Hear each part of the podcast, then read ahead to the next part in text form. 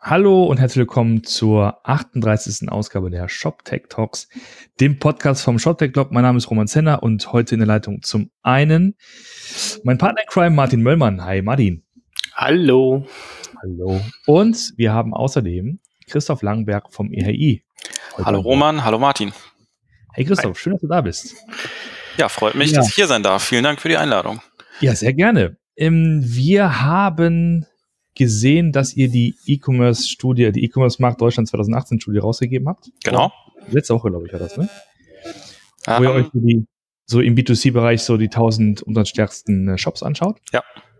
Und dachten uns, das wäre doch mal die perfekte Gelegenheit, da mal ein bisschen tiefer einzusteigen. Mhm. Ähm, aber vielleicht erzählst du mal kurz, wer du bist und was du so machst. Ja, mein Name ist Christoph Langenberg. Ich bin seit vier Jahren beim EHI Retail Institute als Data Analyst und Projektleiter im Forschungsbereich E-Commerce.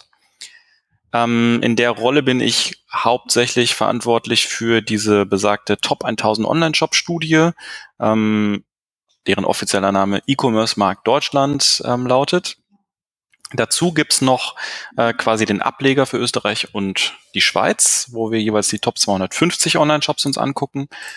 Und die Omnichannel Commerce Studie, die jedes Jahr auf unserem Kongress, den EHI Omnichannel Days, vorgestellt wird, die ähm, betreue ich auch und erforsche da das ganze Thema Omnichannel. Äh, außerdem bin ich noch ähm, mit im Organisationsteam von besagtem Kongress, den Omnichannel Days, ähm, und habe auch noch meine Finger im Spiel bei unseren Messen, der Euroshop und der Eurocis, ähm, und plane und koordiniere da das Omnichannel Forum, wo Aussteller die Möglichkeit haben, Vorträge zu halten zu ihren Produkten. Okay, alles klar. Da gibt's ja, hast du eine ganze Menge, ähm, was du da so tatsächlich auf dem Schreibtisch hast. Ja, genau.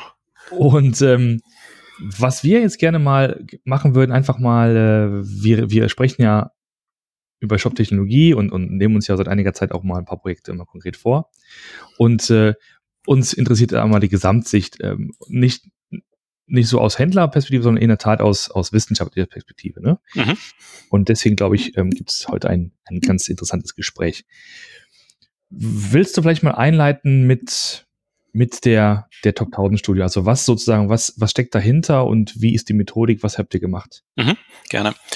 Ähm, diese Top 1000 Online-Shop-Studie, die gibt es jetzt schon seit fast zehn Jahren und das ist ein Projekt, was wir zusammen mit Statista machen wo von Anfang an eigentlich der Anspruch war oder das Ziel mit den möglichst besten Daten, die man finden kann, was auch nicht immer ganz so leicht ist, aber dazu gleich, das Ranking abzubilden, wer die größten Online-Shops in Deutschland sind. Also ähm, ein anderer Ansatz als so die typische Marktstudie, wo beispielsweise Konsumenten befragt werden und dann hochgerechnet wird, ähm, wie groß wohl der E-Commerce-Markt in Deutschland ist gehen wir halt tatsächlich von Shop zu Shop, ähm, schauen uns Geschäftsberichte an, äh, machen auch eine Händlerbefragung, ähm, suchen andere Hinweise, ähm, wie man die Daten vielleicht modellieren kann, um tatsächlich einfach am Ende äh, von allen 1000 Shops die Umsätze zusammenzurechnen und dann zu sehen, wie hat sich der Markt entwickelt.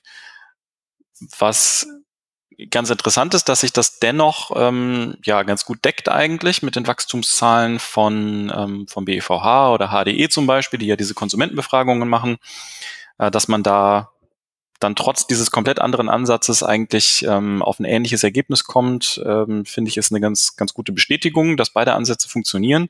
Unsere erlaubt dann eben noch tiefer in diese einzelnen Online-Shops reinzugehen, ähm, weil wir uns tatsächlich aus der Kundensicht jeden einzelnen Shop angucken und erheben, welche Versandarten werden angeboten, welche Zahlungsarten werden angeboten, welches Shopsystem steckt dahinter, ähm, welche Produktsegmente werden angeboten. Und daraus kann man dann eben viele schöne ähm, Auswertungen machen, um den Markt im Detail besser zu beschreiben ähm, und zu sehen, was sich auch umsatzseitig so noch nach Amazon tut, ähm, welche Player von Dienstleisterseite, also Logistikdienstleister oder ähnliches groß sind ähm, und wo sich der Markt in welcher Hinsicht wie entwickelt. Mhm.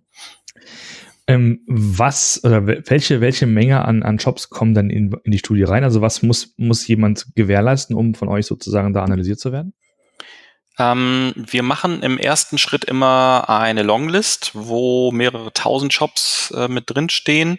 Ähm, das ist im ersten Schritt eben immer ja die die Vorjahres gerankten Shops natürlich ähm, und Webseiten beziehungsweise Online-Shops, die einen signifikanten Traffic haben, ähm, wo unser Partner Statista in dem Fall sagt, okay, das ähm, könnte ein Hinweis darauf sein, dass der Shop äh, einen relevanten Umsatz macht.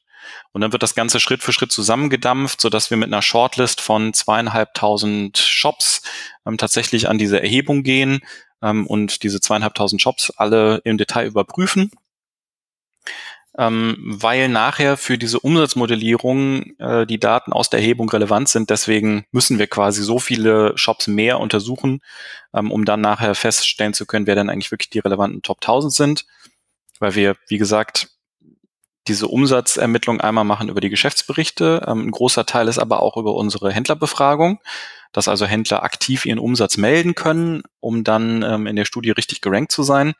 Und der dritte Schritt ist aber, ähm, oder eigentlich der, der letzte, den wir machen, wenn, wenn wir sonst keine Daten, keine Infos zu einem Shop finden, dass eine Regressionsanalyse gemacht wird, wo die wichtigsten Treiber des E-Commerce-Umsatzes identifiziert werden.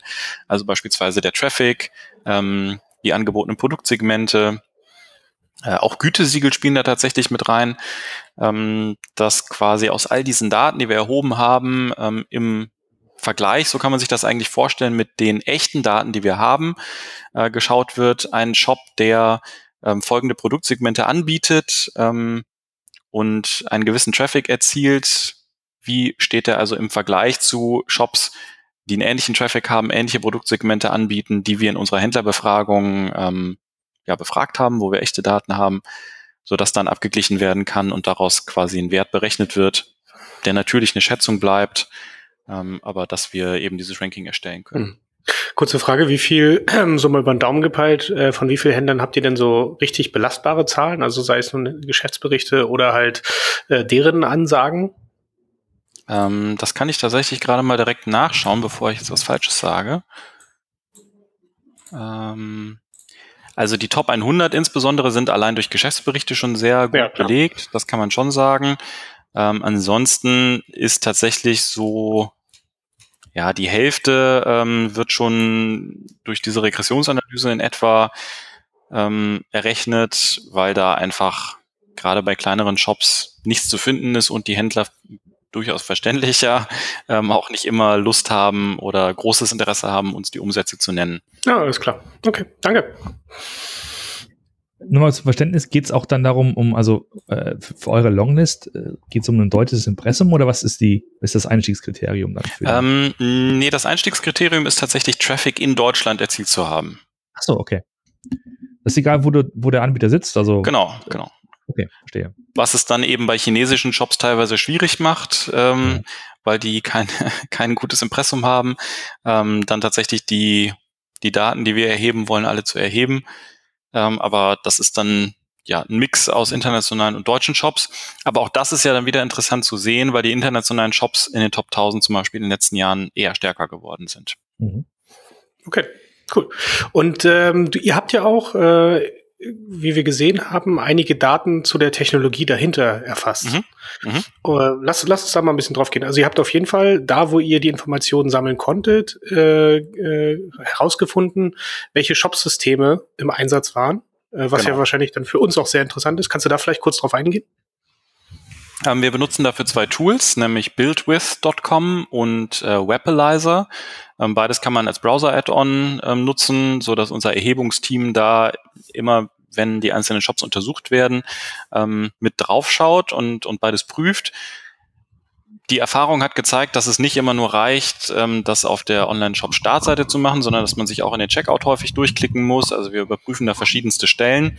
Und diese Tools, wer die nicht kennt, funktionieren im Grunde so, ähm, dass der Quelltext, ähm, der im Browser äh, ja quasi ausgelesen werden kann, abgeglichen wird mit Quelltext oder Code-Schnipseln ähm, oder, oder Fragmenten ähm, von den Shop-Systemen beziehungsweise das funktioniert auch mit viel äh, anderer Software, aber wir nutzen es eben für die Shop-Systeme, so dass dann zugeordnet werden kann, ah, das ähm, ist, ist Magento Shop, weil hier Fragmente von Magento Code zumindest gefunden werden konnten, ähm, oder dieses äh, ist ein Hybris Shop, weil hier Hybris Code-Fragmente gefunden werden konnten.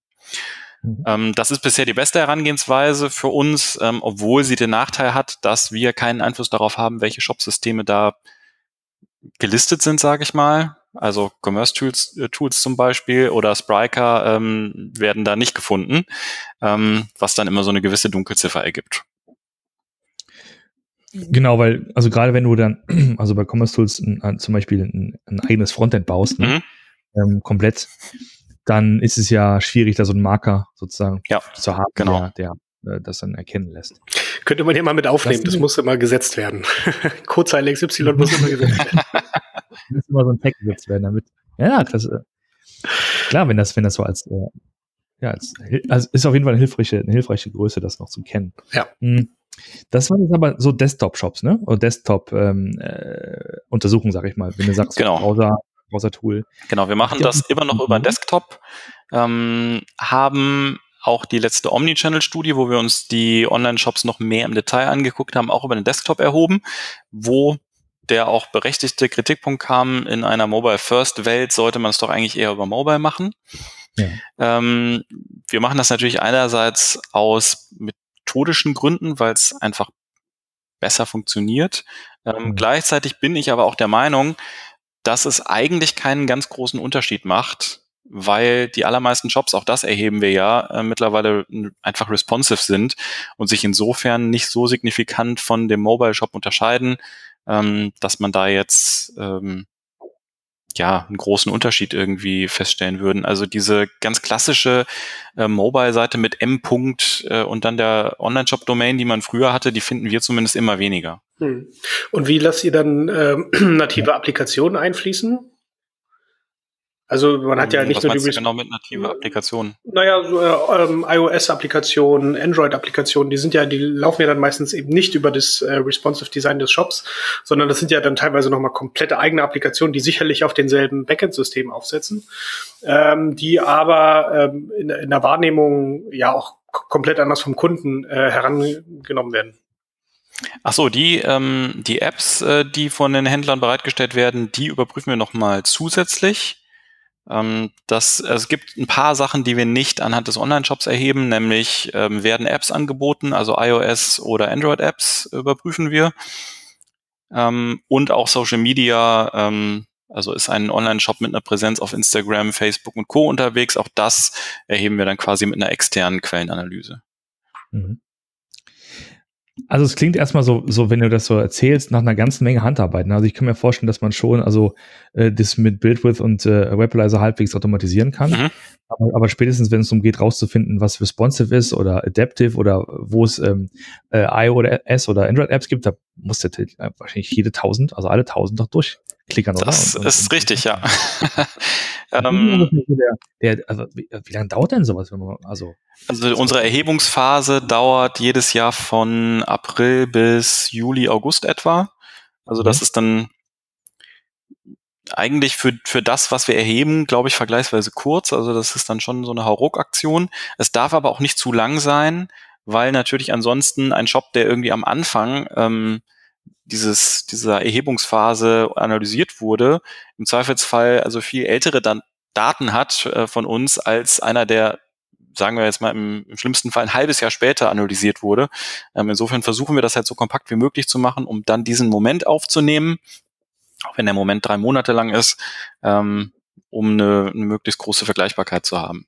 Okay. Wir haben allerdings, was Automatisierung angeht, natürlich auch schon verschiedenste Sachen getestet und festgestellt, dass es halt nie so gut war, äh, wie wir uns das gewünscht haben. Gerade eben auch bei Webalizer oder BuildWith, ähm, dass es eben nicht reicht, einfach nur die Online-Shop-Domains ähm, irgendwie in so einen Crawler zu packen ähm, und denen diese, die, die Tools durchspielen zu lassen, sondern dass man wirklich auch in den Checkout nochmal gehen muss, äh, manuell und da wir die Checkout-Links dann nicht alle schon vorher parat haben, ähm, ist es halt tatsächlich am leichtesten, das dann händisch zu machen. Mhm. Okay.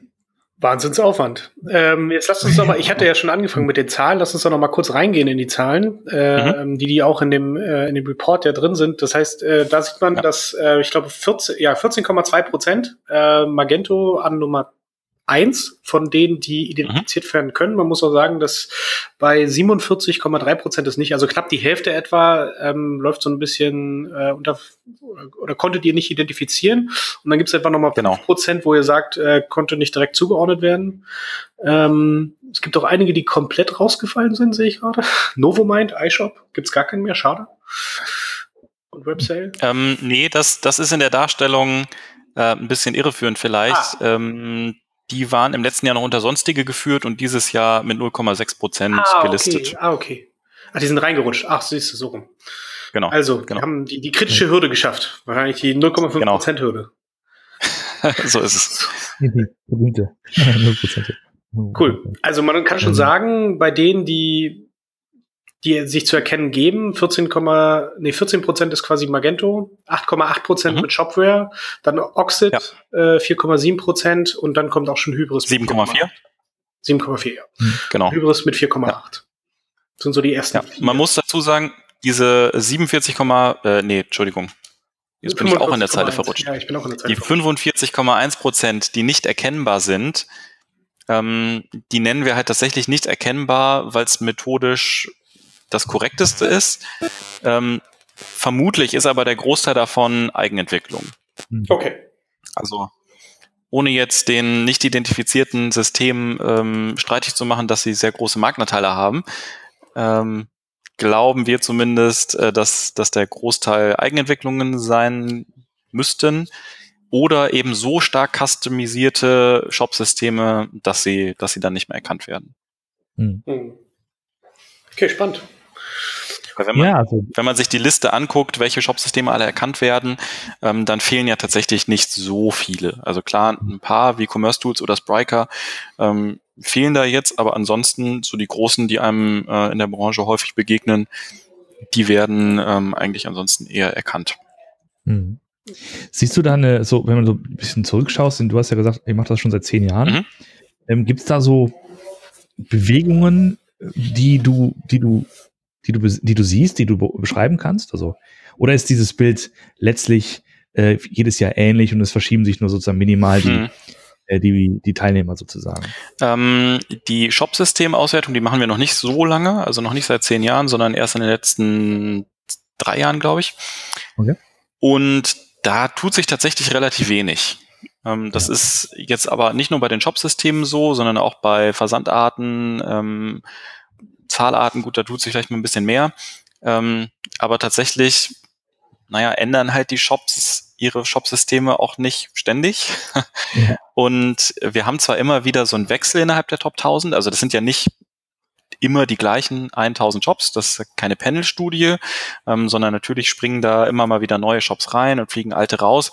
Das ist so im Rahmen 100 bis 150 Shops, die sich jedes Jahr verändern. Ähm, mhm. Da ist jetzt also auch gar nicht so das riesige Potenzial, wenn man nicht aktiv quasi ja neue Shops, ähm, die schon ein anderes Shopsystem hatten, für sich gewinnt, ist da jetzt innerhalb dieser Rechnung auch gar nicht so das, das riesige Potenzial, ähm, die Marktanteile sichtbar zu erhöhen. Okay. Wobei man natürlich auch dazu sagen muss, ähm, auch dazu hatten wir natürlich schon äh, ja, Diskussionen mit, äh, mit Shop-Anbietern. Diese Top 1000 sind halt wirklich nur die Spitze des Eisbergs. Das heißt jetzt nicht nur, weil hier einer mit zehn Shops drin steht, dass der nur zehn Kunden hat, sondern er hat halt nur zehn Kunden innerhalb dieser Top 1000, aber dahinter kann natürlich noch ganz viel kommen. Und da kommt ja auch noch ganz viel. Ähm, man ist sich ja nicht so ganz sicher, wie viele Online-Shops wir in Deutschland tatsächlich haben, aber wir würden äh, momentan so irgendwie bei 120.000 oder sowas die Schätzung ansetzen. Und dann sind die Top 1000 natürlich wirklich nur ein ganz kleiner Teil davon. Ja. Und es gibt noch ganz viele weitere Shops, die äh, auch ein Shopsystem brauchen. Du sagtest äh, Vorgespräch, ich glaube, man muss mindestens so 6 Millionen haben Umsatz, um in diese Top 1000 mhm, reinzukommen. Genau. Ja. So Pi mal Daumen, ja. Ja, und das zeigt ja auch schon so ein bisschen, wo da, wo da ein Cut-off ist. Es gibt sicherlich äh, einige auch dieser Shop-Systeme, die auch hier äh, auf, in dieser Liste drin sind, die äh, ihren, ihren Sweet Spot, wie man immer so schön sagt, eher darunter sehen. Und äh, mhm. gibt es eher Ausreißer nach oben, wenn die halt in den Top 1000 dann drin sind. Aber eigentlich, äh, also mir fehlt zum Beispiel ein Gambio. Das läuft wahrscheinlich irgendwo unter Sonstiges. Da gibt es wahrscheinlich auch ein paar, aber das ist halt auch eher äh, ein System oder auch ein Shopify ist jetzt hier auch nicht dabei. Ja. Ähm, die, die laufen wahrscheinlich dann irgendwo ein bisschen weiter drunten, äh, drunter mhm. und äh, äh, ist wahrscheinlich auch gar nicht schlimm. Also ist einfach nicht die, die Zielgruppe dann hier. Also am, am deutlichsten, finde ich, sieht man den Unterschied immer, wenn man bei BuildWith ähm, selber deren Auswertung sich anguckt von Shop-Systemen. Ich glaube, da ist weltweit gesehen WooCommerce, also dieses WordPress-Plugin ja, äh, für Shop-Systeme, ähm, glaube ich, am verbreitetsten, was in den Top 1000 quasi keine Rolle spielt, weil da die wenigsten Shops auf WordPress-Basis laufen und dann irgendwie äh, so ein, ich weiß gar nicht, ob es umsonst ist, WooCommerce, aber es scheint mir eher ja, es ist, ich glaube, es, gibt, es gibt ein Plugin, das ist umsonst. Es gibt natürlich dann auch noch ein paar Sachen, wo du dann noch extra zahlen kannst, aber ja. Aber das ist ja äh, auch genauso mit, mit einem Gambio oder auch mit einem XT-Commerce und so weiter. Das sind ja alles äh, Shop-Systeme, die du faktisch auch ein Shopware und ein Oxid in, in den Community-Versionen, die du ja für, für umsonst bekommen kannst. Hm. Hm.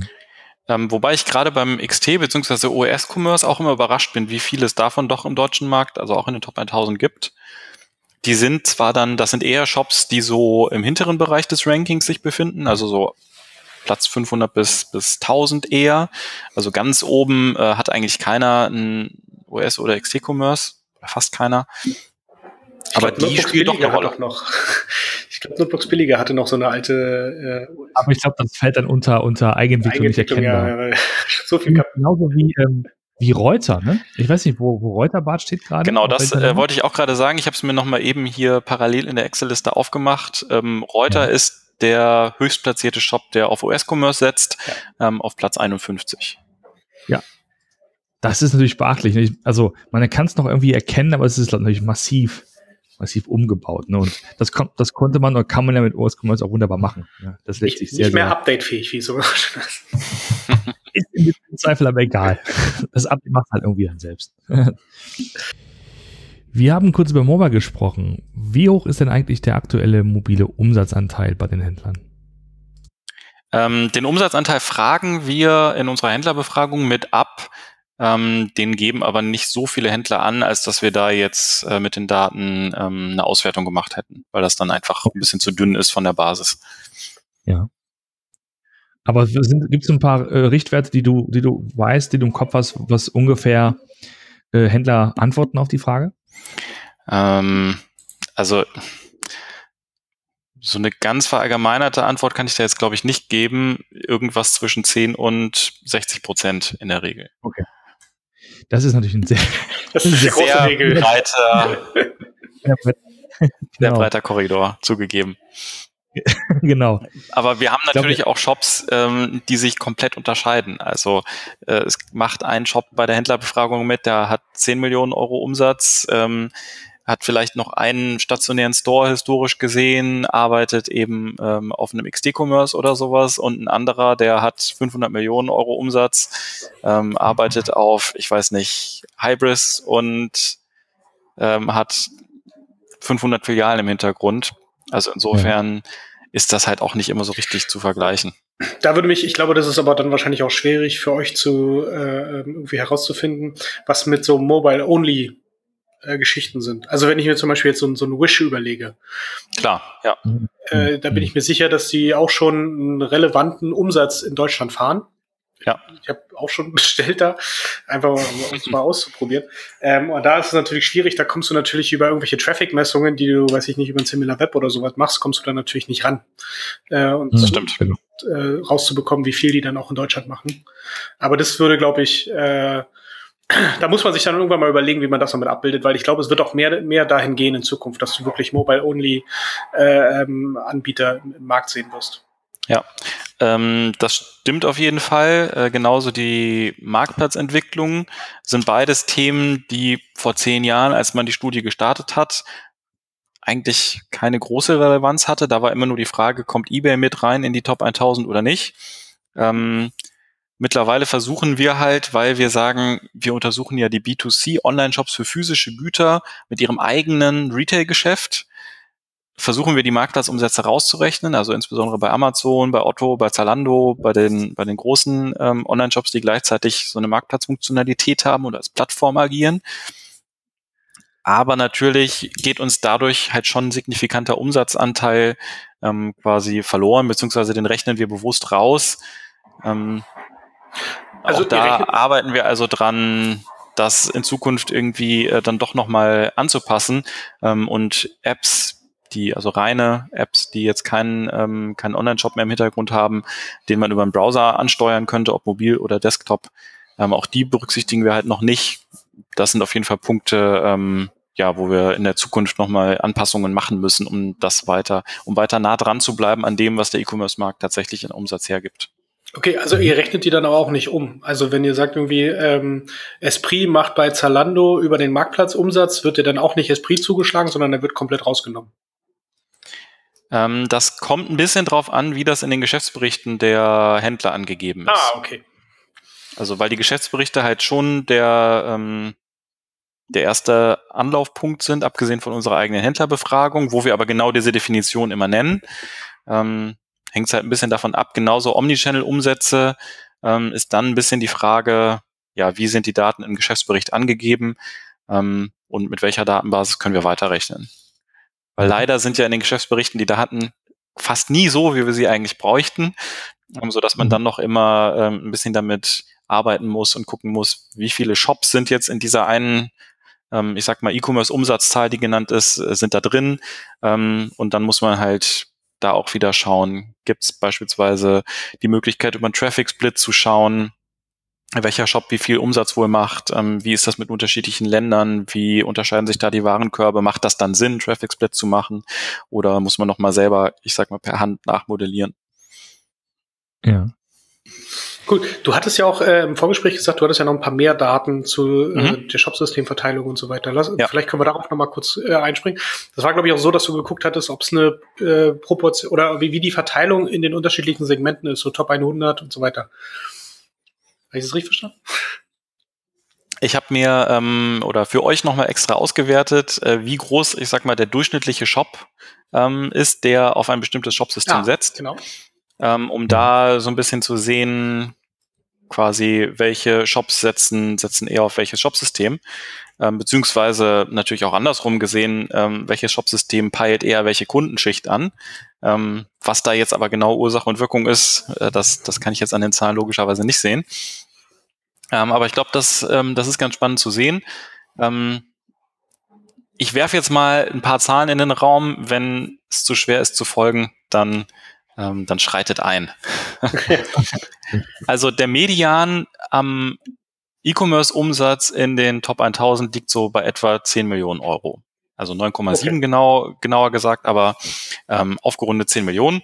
Ähm, Median für alle, äh, die es nicht mehr ganz parat haben, ist quasi der mittlere Wert einer Zahlenreihe, sprich ähm, 50 Prozent ähm, der Top 1000 liegen dann über diesem Wert und 50 Prozent liegen unter diesem Wert. Mhm. Ja. Und, und der Durchschnitt? Der Durchschnitt, ähm, also der, das arithmetische Mittel äh, liegt bei ähm, knapp 43 Millionen Euro, mhm. also deutlich darüber. Okay. Ähm, ist aber natürlich auch viel ausreißerabhängiger und alleine in Amazon mit ähm, über 8 Milliarden Euro Umsatz, ja, reißt das Ganze halt eigentlich schon nach oben. Ja. Insofern fand ich den Median hier persönlich ein bisschen spannender, ähm, aber ich kann natürlich beide Werte gerne nennen. Mhm. Okay. Ähm, ich habe das Ganze äh, jetzt gerade noch sortiert, äh, einfach nach der, nach der Größe ähm, oder nach der Verbreitung innerhalb dieser Top 1000. Ähm, wenn eine andere Sortierung für euch mehr Sinn macht, dann kann ich auch danach schauen, quasi wer hat die größten Händler. Ähm, das, das ist mir eigentlich gleich. Fangen wir mal so an. Also es geht ja dann wahrscheinlich mit Magento los. Mhm, genau. Ja. Gut. Ähm, ja, Magento hat einen Median, wie gesagt, der Vergleich, der Median innerhalb der Top 1000 liegt so knapp bei 10 Millionen.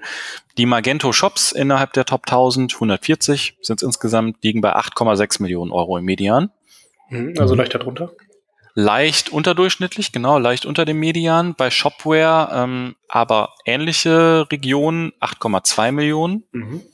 Ähm, Oxid liegt eigentlich genau im Median, bei 9,7, ähm, was der genaue Medianwert ist, äh, über die Top 1000.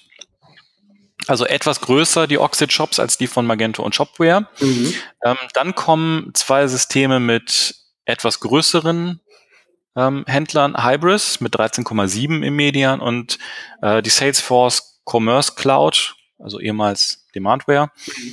ähm, mit 10,3 Millionen im Median. Okay, aber gar nicht so weit weg von, von Oxid. Gar nicht so weit weg, genau, gar nicht so weit weg.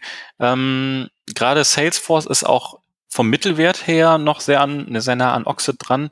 Hybris ähm, hat einen Mittelwert, der aber doppelt so hoch ist. Der ja, liegt schon bei fast 35 Millionen, die Oxid ähm, und Salesforce Shops bei 15,8 bzw. 17,6 Millionen im Mittelwert. Mhm. Okay, spannend. Okay. Ähm, also wenn man danach geht, Magento Shopware Oxid eher so eine Größenordnung, beziehungsweise Oxid und Salesforce gemeinsam eine Größenordnung, Hybris schon ein Stück darüber. Ähm, dann ist OS-Commerce noch mit drin, äh, weil da auch einfach eine signifikante Zahl von Shops drauf setzen. Ähm, die liegen so im Magento Shopware-Bereich bei 8,8 Millionen. Oh, aber doch schon, doch schon viel, wenn man sich die Ox äh, man sich überlegt. Hätte ich jetzt auch mit, äh, hätte ich jetzt mit weniger gerechnet, wenn ich ehrlich bin. Vor allen Dingen natürlich, wie, wie lang, also, also wie, wie alt die Software ja, ist. Das stimmt. Ähm, dann das Schwergewicht, sage ich mal, oder der, ähm, der Anbieter mit den größten Shops im Schnitt, IBM WebSphere Commerce. Mhm. Ähm, Im Median deutlich abgesetzt, 42,8 Millionen. Potsblitz. Und im Mittelwert sogar über 100, ähm, bei 116 Millionen. Euro. Ja, da hast du halt solche Sachen bei. Wir haben es ja gerade gesehen, äh, weil wir gerade in der Analyse sind, so Saturn und Mediamarkt. Genau. Das ist halt genau. so die Größe. Und wenn du genau. davon so ein paar hast, dann. Ja.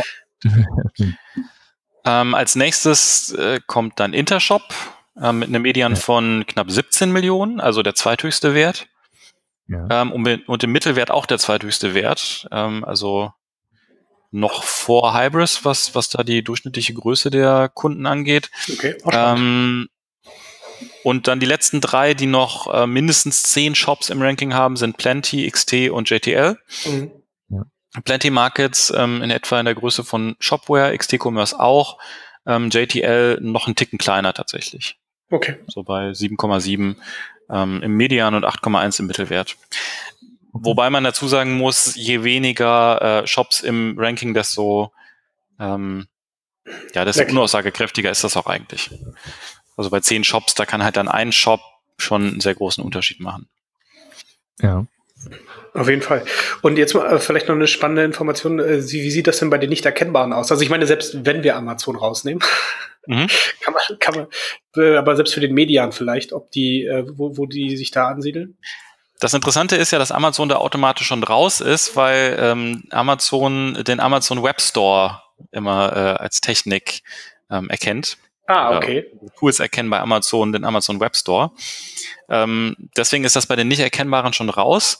Ähm, und die sind äh, tatsächlich auch ein Ticken größer, also etwas über dem Durchschnitt.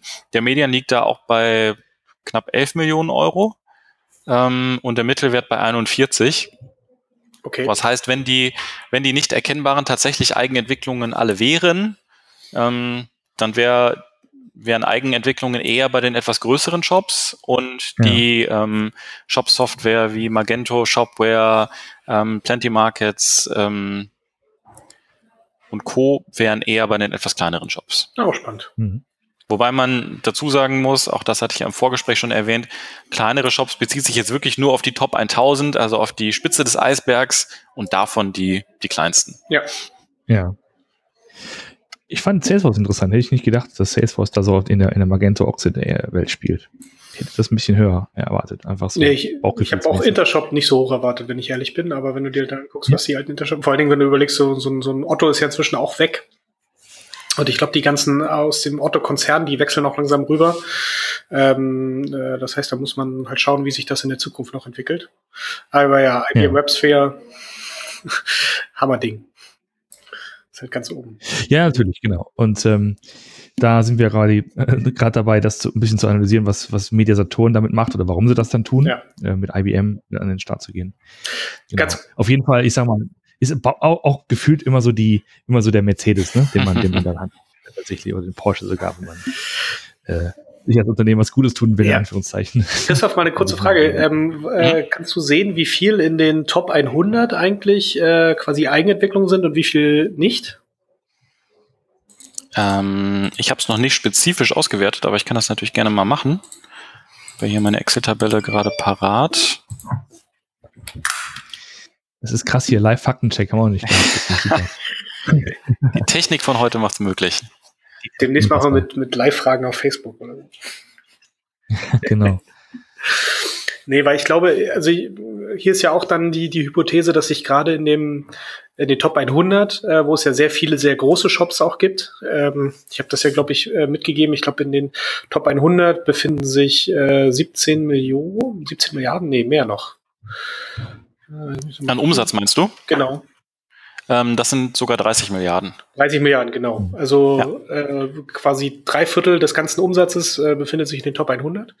Mhm. Und äh, dass dann natürlich die, die Hypothese dort ist, okay, in, in diesen Regionen äh, muss man schon viel investieren und auch in die Technologie investieren, in eine skalierbare Technologie investieren, äh, damit sich das überhaupt äh, sinnvoll abbilden lässt.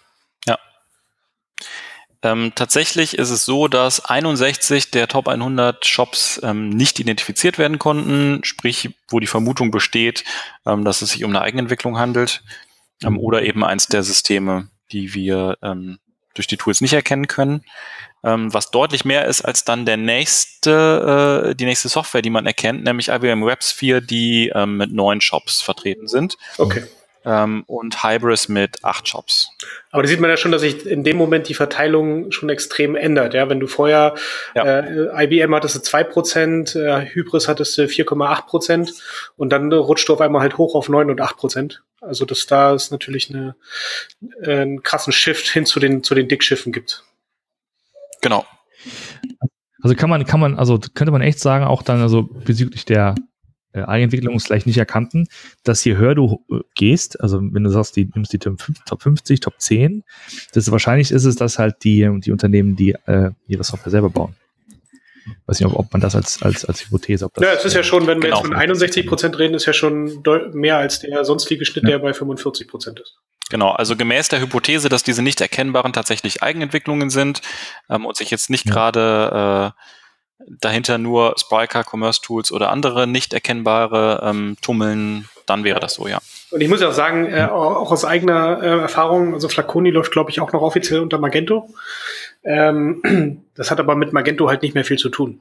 Also das wird zwar noch als Magento, Magento erkannt, aber da ist eigentlich auch inzwischen mehr Eigenentwicklung drin als alles andere. Da übrigens, äh, äh, vielleicht kann man das irgendwie mal mitnehmen, äh, Christoph, es wäre natürlich spannend mhm. mal zu sehen, wie sich eine Entwicklung zwischen Magento 1 und Magento 2 äh, ähm, so durchzieht.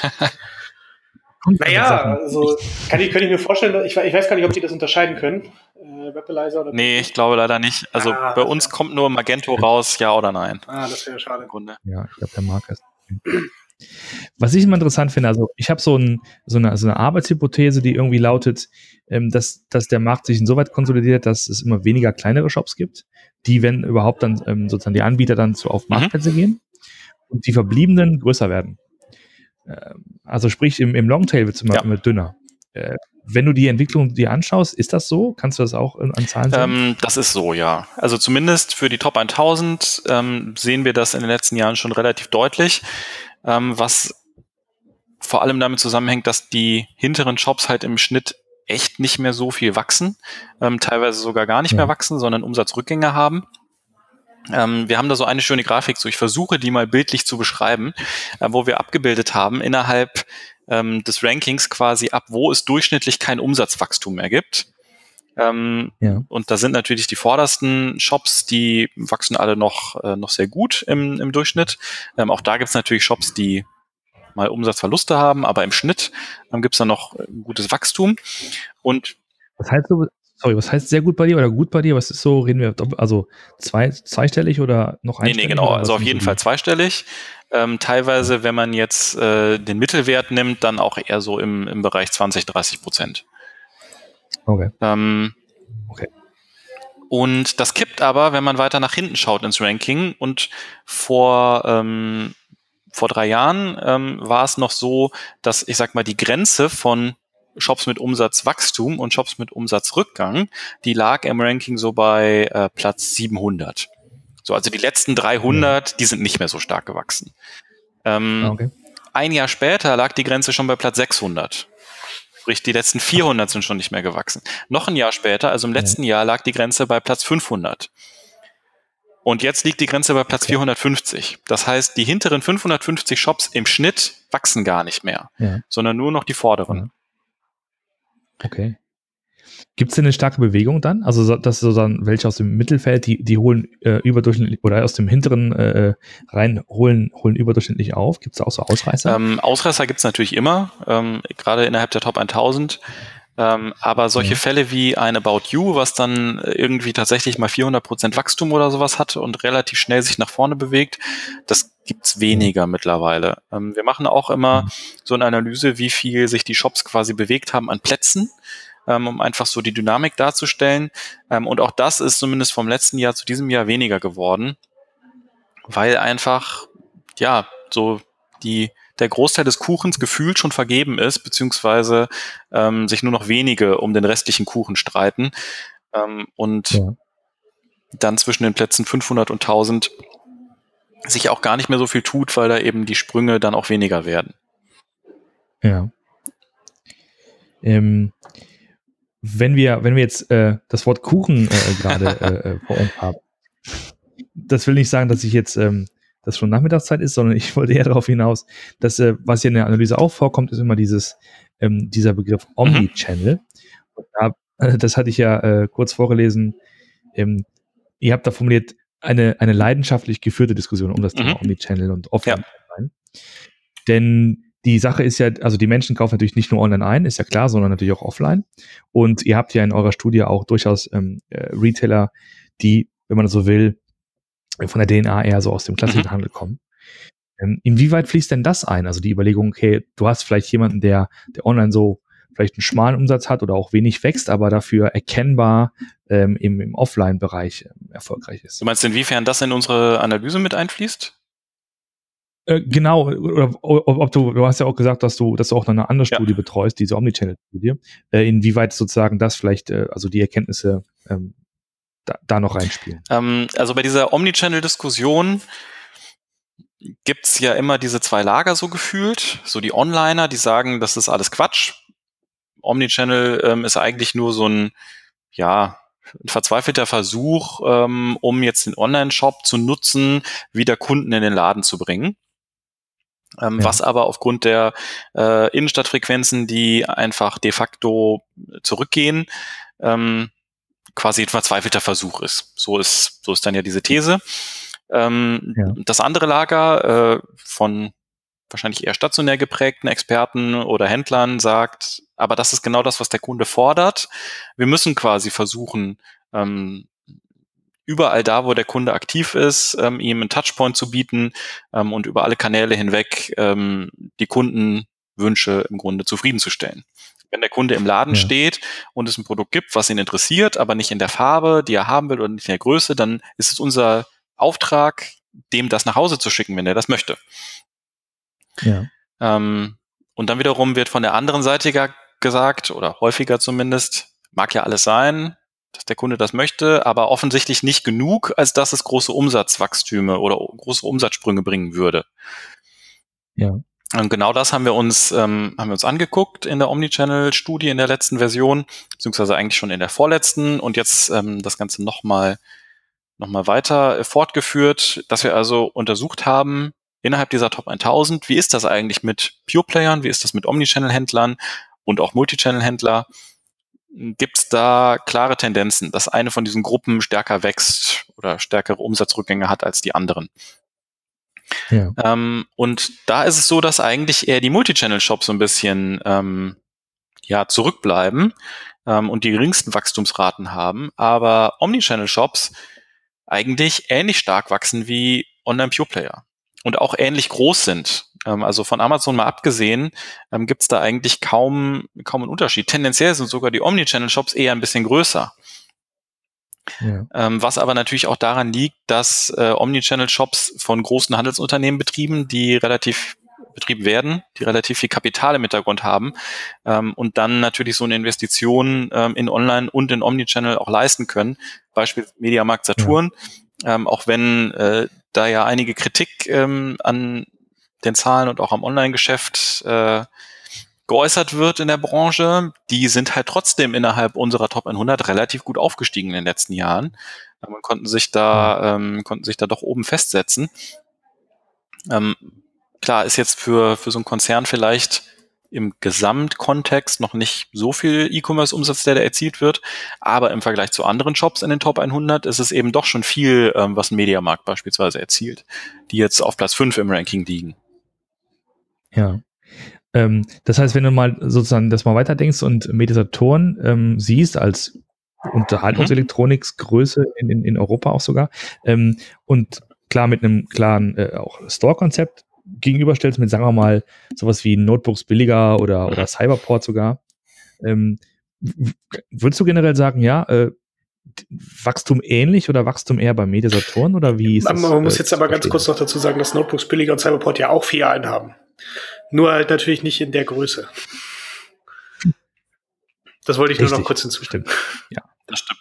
Das so, auch das ist ja immer diese Diskussion, ist Notebooks billiger eigentlich noch ein Online-Pure-Player oder nicht? Ähm, in genau. unserer, äh, unserer Definition nach wären sie auch schon Omnichannel-Player, weil sie eben Omnichannel-Services in den Filialen, die sie haben, anbieten. Ähm, genauso Cyberport. Aber da ist dann immer so diese DNA-Frage, ja, aber von der DNA her ist Notebooks billiger ja ein Online-Pure-Player, ähm, also können die keine Omnichannel-Player sein. Ähm, da ist aber mhm. bei uns dann eben in unserer Auswertung einfach relativ klar, wer Stores hat und wer Omnichannel-Services hat, der ist ein Omnichannel-Händler. Ja, das muss man natürlich auch mal so ein bisschen sehen, wo, wo sind die Eigentumsverhältnisse. Zum Beispiel, ich glaube, ein Cyberport gehört noch hauptsächlich zu einem Boda, was auch eher als Online-Unternehmen das mhm. führt. Ein Notebooks Billiger gehört ja auch schon zu einem nicht unsignifikanten Teil zu einem EP, wo, wo es jetzt auch diese Verschmelzung mit äh, Medimax halt gibt. Äh, zum Teil äh, dieses Shop-and-Shop-Konzept und so weiter, wo natürlich dann die Frage auch, wo ich mir dann die Frage stelle, so ein bisschen als Externer, äh, diese, diese ursprünglich sicherlich rein Online-DNA, wie viel kann man davon noch retten? Also wie viel bleibt davon mhm. noch übrig, wenn man dann nicht langsam äh, so, so reingezogen wird in, in dieses Thema? Ja.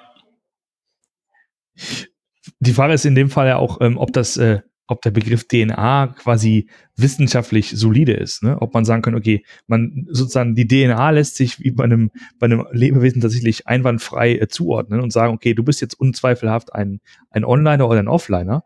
Weil nur so kannst du ja quasi sauber die Kategorien ja. aufziehen. Und, und genau das ist halt das Problem. Ähm, wir untersuchen zum Beispiel schon die Herkunft eines Online-Shops. Also wo ist der gestartet? Ist der ähm, im Online- oder im Offline-Handel, im Versandhandel gestartet? Ähm, aber auch das ist halt nicht immer so ganz trennscharf, weil es gibt Online-Shops, die mal irgendwann äh, geerbt haben, den einen Laden äh, von den Eltern. Ähm, und dann wurde relativ schnell ja. gesagt, Moment, das macht vielleicht doch mehr Sinn, erstmal über Ebay zu verkaufen oder direkt einen eigenen Online-Shop zu machen. Dann wurde dieses Online-Geschäft immer größer. De facto sind die aber trotzdem aus dem stationären Handel gestartet. Nur, dass dieser eine Store keine mhm. Rolle mehr spielt. Ähm, ja. Es gibt auch so Fälle, wie zum Beispiel, ich kenne es von Notebooks, nicht von Notebooks, von Koffer direkt und von Chronex, die haben jeweils kleine Filialen, dass sie ja gewisse Marken ins, äh, also im Sortiment ja. haben dürfen überhaupt. Das ist so genau, wie bei Zalando jetzt mit dem halt, äh, Parfüm. Oder wie bei ein Flaconi. Genau. oder, oder das heißt, da würde ja nie jemand hingehen und sagen, ihr seid jetzt irgendwie, äh, habt eine stationäre DNA, sondern das ist einfach letztlich ähm, einfach die Notwendigkeit, dass ihr, ne, dass ihr so einen Absolut. Laden dann habt. Ja. Cool. Klar, aber die, die Frage ist halt, finde ich dann, mh, hm, wem hilft das eigentlich zu sagen, das ist jetzt ein Onliner und das ist ein Offliner. Also habe ich da eigentlich einen echten Erkenntnisgewinn von oder geht es da eigentlich nur darum, dass ich nachher sagen kann, ich habe recht, weil äh, folgende Zahl zeigt das? Ja, ich glaube, das ist auch mehr eine Glaubensfrage, anstatt dass es wirklich eine, äh, wenn man es aus Kundensicht äh, betrachtet, ist es immer, ich, ich habe ein Bedürfnis und muss gestillt werden. Und es gibt sicherlich die Kunden, und die wird es auch immer geben, die lieber nochmal in den Laden fahren. Ich denke mal immer so ab und zu gerne mal an meinen Vater, der die Sache einfach gerne mal vorher mal an, anfassen will. Ja, der muss die, und der will auch noch handeln. Mhm. Ja, der will mit dem Verkäufer, äh, und wenn er den noch dreimal zu seinem Chef schickt, dass er einfach diese eine Kamera nochmal um, um 20, 30 Euro runterdrückt. Das, das kriegst du halt online nicht. Das mhm. ist, aber das ist halt so ein, so ein, ja, so ein Gefühl, das ist dann ein Erlebnis, ja, das ist dann so, wo, äh, wo, wo man sich dann selber auch wiederfindet. Und ich glaube, so sowas wird es auch in Zukunft immer geben oder was wir auch mit dem Buchhandel äh, neulich hatten, dass es, dass sich halt die die Nutzung dieser dieser äh, Handelsflächen halt ändert. Ja, das ist halt, äh, ähm, Roman nannte es so schön Wohlfühltempel, ja. Am besten noch mit Thai-Massage und was nicht alles ist. Und du kannst nebenbei noch dein Buch äh, kaufen. So.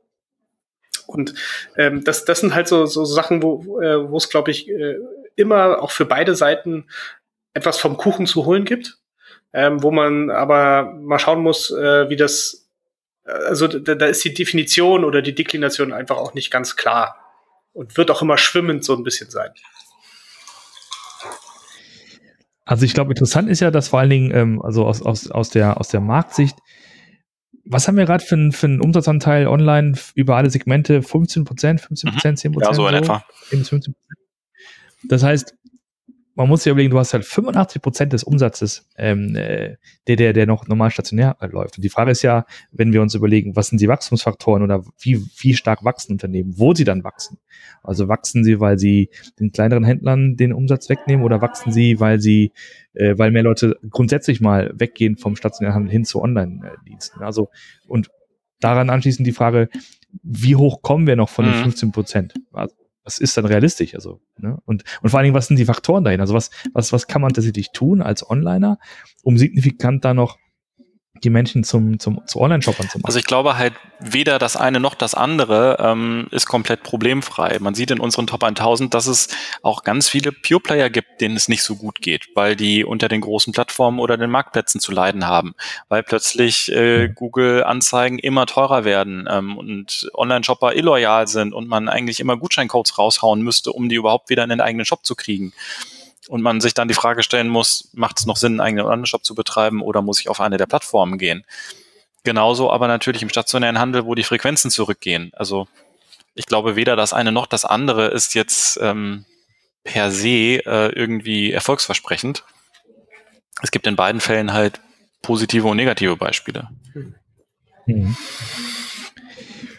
Ja, es hätte ja sein können, dass du sagst, okay, anhand der, der, der, der Daten, sagen wir mal, du hast halt zehn, zehn Anbieter aus dem mhm. gleichen Segment und halt, okay, da hast du vielleicht, äh, die eine Hälfte ist halt mehr stationär geprägt, die andere ist online geprägt und dann würdest du sehen, dass die online geprägten sehr viel stärker wachsen, könnte man ja die Hypothese aufstellen, dass online sozusagen wahrscheinlicher zu mehr mhm. Umsatz führt und da vielleicht eine valide Strategie wäre, von den Offlinern mehr Filialen abzugeben und sich mehr auf Online zu konzentrieren. Also das nur so als, als ja. Beispiel, was man ja vielleicht machen Also könnte. wir haben ja, wie gesagt, die Zahlen verglichen für Pure Player im Vergleich zu Cross- und Omnichannel-Shops. Ähm, nur, dass ja. ihr einmal hört, wie nah das beieinander ist. Ähm, der Mittelwert im, im Wachstum, ähm, da ging es noch um das Geschäftsjahr 2015 zu 16. Ähm, wir hatten das aber davor mit den Geschäftsjahren auch schon gemacht und da war es ähnlich. Lag bei den Online-Pure-Playern bei 12,3 Prozent. Bei den Cross- und Omnichannel-Shops bei 11,6 Prozent. Der Median okay. lag bei den Pure-Playern bei 6,7 Prozent und bei den Omnichannel-Shops bei 7,2 Prozent.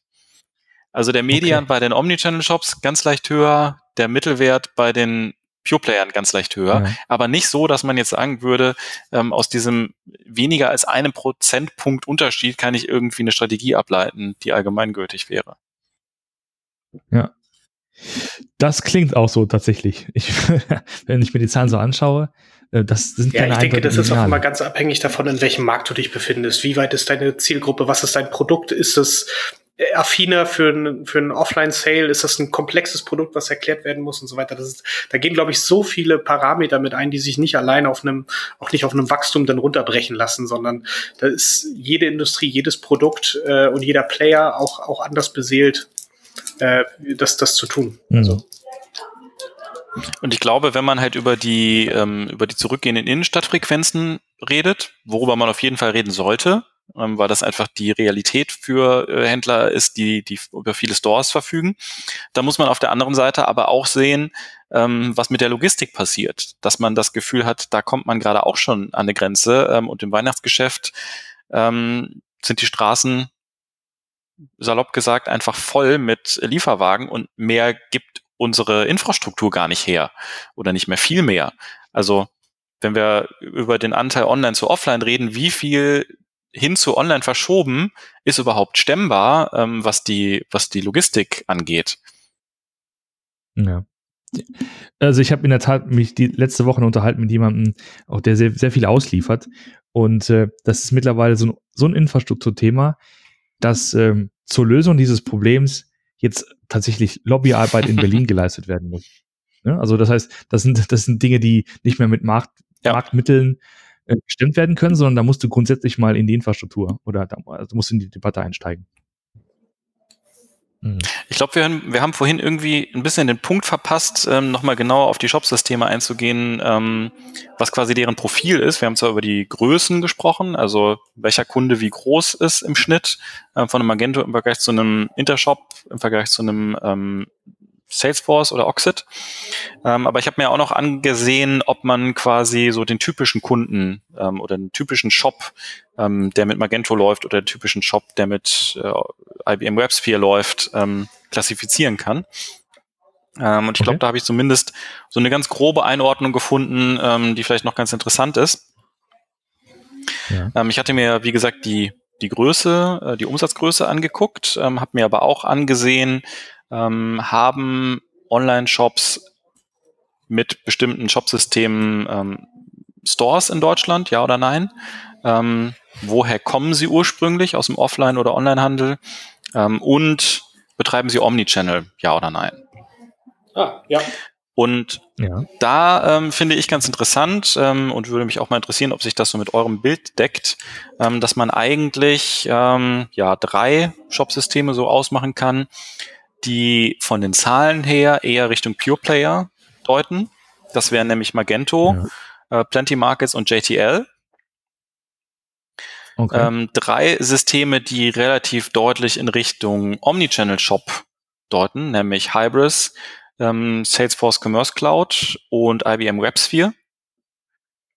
Mhm. Und die anderen, die ja äh, eher so in Richtung eines ich sag mal, Multi-Channel-Shops vielleicht gehen, also die auch viele Kunden haben mit stationären Stores, ähm, die nicht so viele Kunden haben mit Omnichannel, ähm, mit Omnichannel-Shops und die von der Herkunft nicht ganz so klar ähm, auf eine der beiden Richtungen, sage ich mal, festgelegt sind. Das wären dann Shopware, Oxid, ähm, Intershop und XT bzw. OS-Commerce.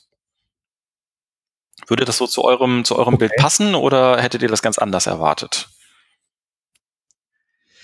Ähm, also eins und zwei würde ich so, hätte ich auch so erwartet, äh, aber nicht JTL und, und, und Plenty an der Stelle. Aber dass sozusagen Magento als so ein Tool äh, gilt und galt, äh, mit dem man als Pure Player mal schnell mhm. was aufbauen konnte.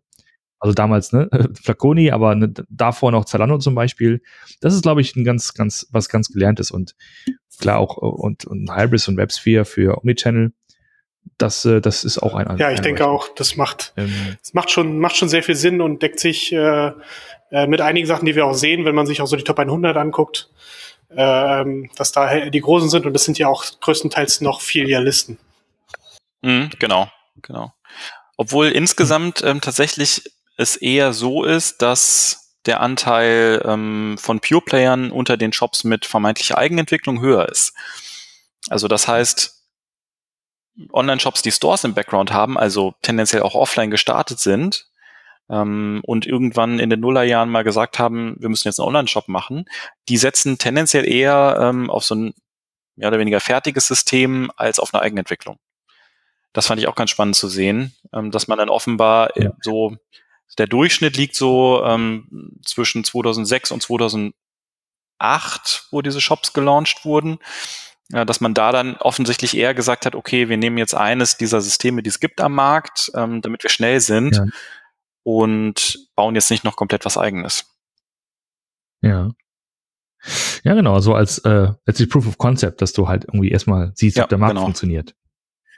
Ähm, und dann hast du üblicherweise die Bewegung hin zu äh, hin zu einem eigen, äh, eigenen System. Und wir hatten lustigerweise vor zwei, drei Ausgaben in den Shop Tech Talks hatten wir, haben wir über Mr. Sex, äh, Mr. Specs gesprochen. Und da war es halt andersrum. Ne? Dann haben sie sozusagen, sind mit einer Eigenentwicklung gestartet und sind dann zu einem ja. Standardsystem. Das ist ein bisschen Ausreißer, aber sonst ist es tatsächlich, glaube ich, die, die normale Richtung.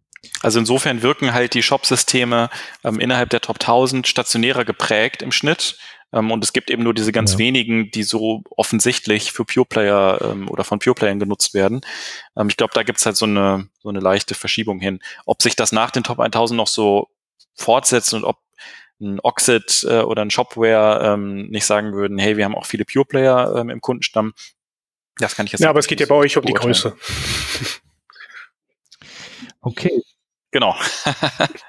die Größe ist alles. Genau.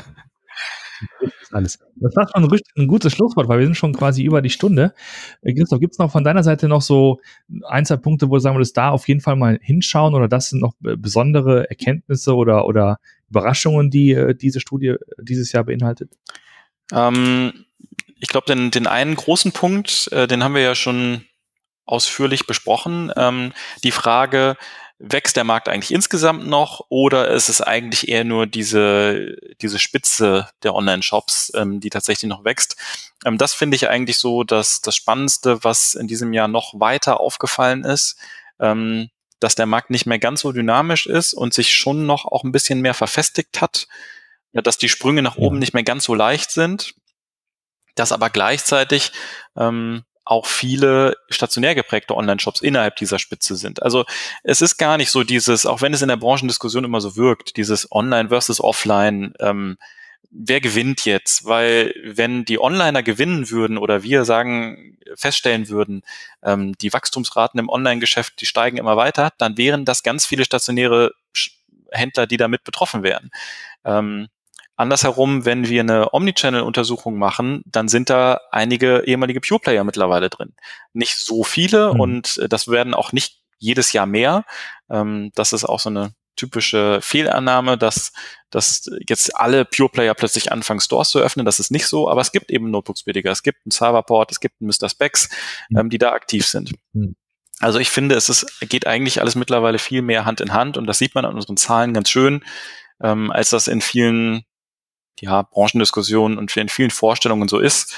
Ähm, und es gibt sowohl im Stationärhandel als auch im, im Onlinehandel gibt's Licht und Schatten. Ähm, das mhm. finde ich eigentlich immer, äh, ja, kann man, kann man daran ganz gut sehen und damit ganz schön bestätigen, ähm, dass es immer Pro- und Kontrafälle gibt und weder das eine ganz klar schwarz noch das andere ganz klar weiß ist.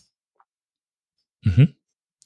Wer jetzt tiefer einsteigen möchte und die Studie lesen möchte, wie kann er die bekommen? Ähm, bei uns äh, auf EHI.org gibt es natürlich viele ähm, ja, Presseberichte erstmal dazu, um sich so einen allgemeinen Einblick zu verschaffen. Wir haben die Top 100 auch veröffentlicht, ähm, sowohl als Poster mit iBusiness als auch als Poster mit ähm, der Internet World.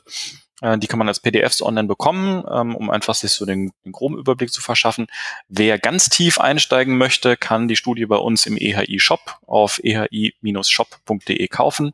Ähm, auch da gibt es nochmal eine Leseprobe, auch zu dieser Excel-Datei, die dann mitgeliefert wird, so dass man dann wirklich selber sich komplett filtern kann.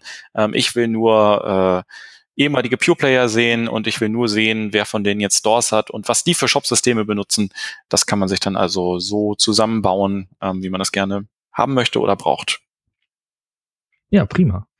Werden wir auf jeden Fall noch verlinken in den Show Notes, dass man es schnell findet. Und wenn man mit dir, ähm, also wenn man dich ansprechen möchte, oder wie macht man das am besten oder wo trifft man dich am besten? Ähm, am besten trifft man mich auf EHI-Veranstaltungen tatsächlich, ähm, sowohl auf unseren Messen, mhm. Eurocis, Euroshop, äh, wo ich eigentlich immer unterwegs bin, ähm, als auch auf unseren Kongressen, ähm, den Omnichannel Days vor allem, ähm, aber auch schon mal andere wie den Kartenkongress oder die Technologietage. Ansonsten kann man mich immer gerne per Mail erreichen, ähm, ob es für äh, ja, journalistische Anfragen ist, für Zahlen, die benötigt werden ähm, oder sonstige Einschätzungen. Äh, da steht das EHI und ich in der Form dann auch immer gerne bereit. Prima. Dann danken wir dir sehr für deine Auf jeden Zeit. Fall, vielen Dank für die Einladung. Hat sehr viel Spaß gemacht. Ja, sehr gerne. Und dann hören wir uns alle, alle, alle spätestens im nächsten Jahr, äh, nach der Veröffentlichung des 2019 äh, Reports. Schauen, ja, was sehr gerne. Hat.